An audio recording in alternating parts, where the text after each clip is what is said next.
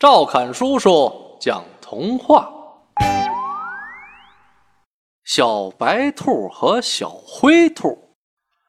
老山羊的白菜丰收了，小白兔和小灰兔都来帮忙。收完白菜，老山羊把一捆白菜送给小白兔，小白兔高兴地收下了。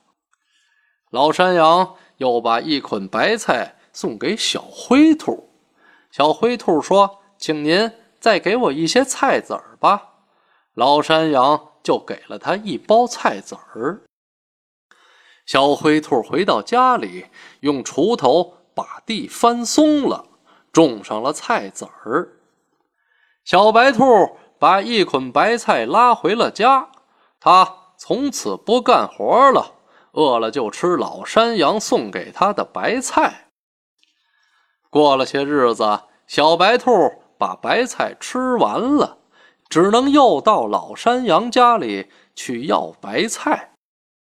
这个时候，小灰兔抱着一捆白菜给老山羊送来。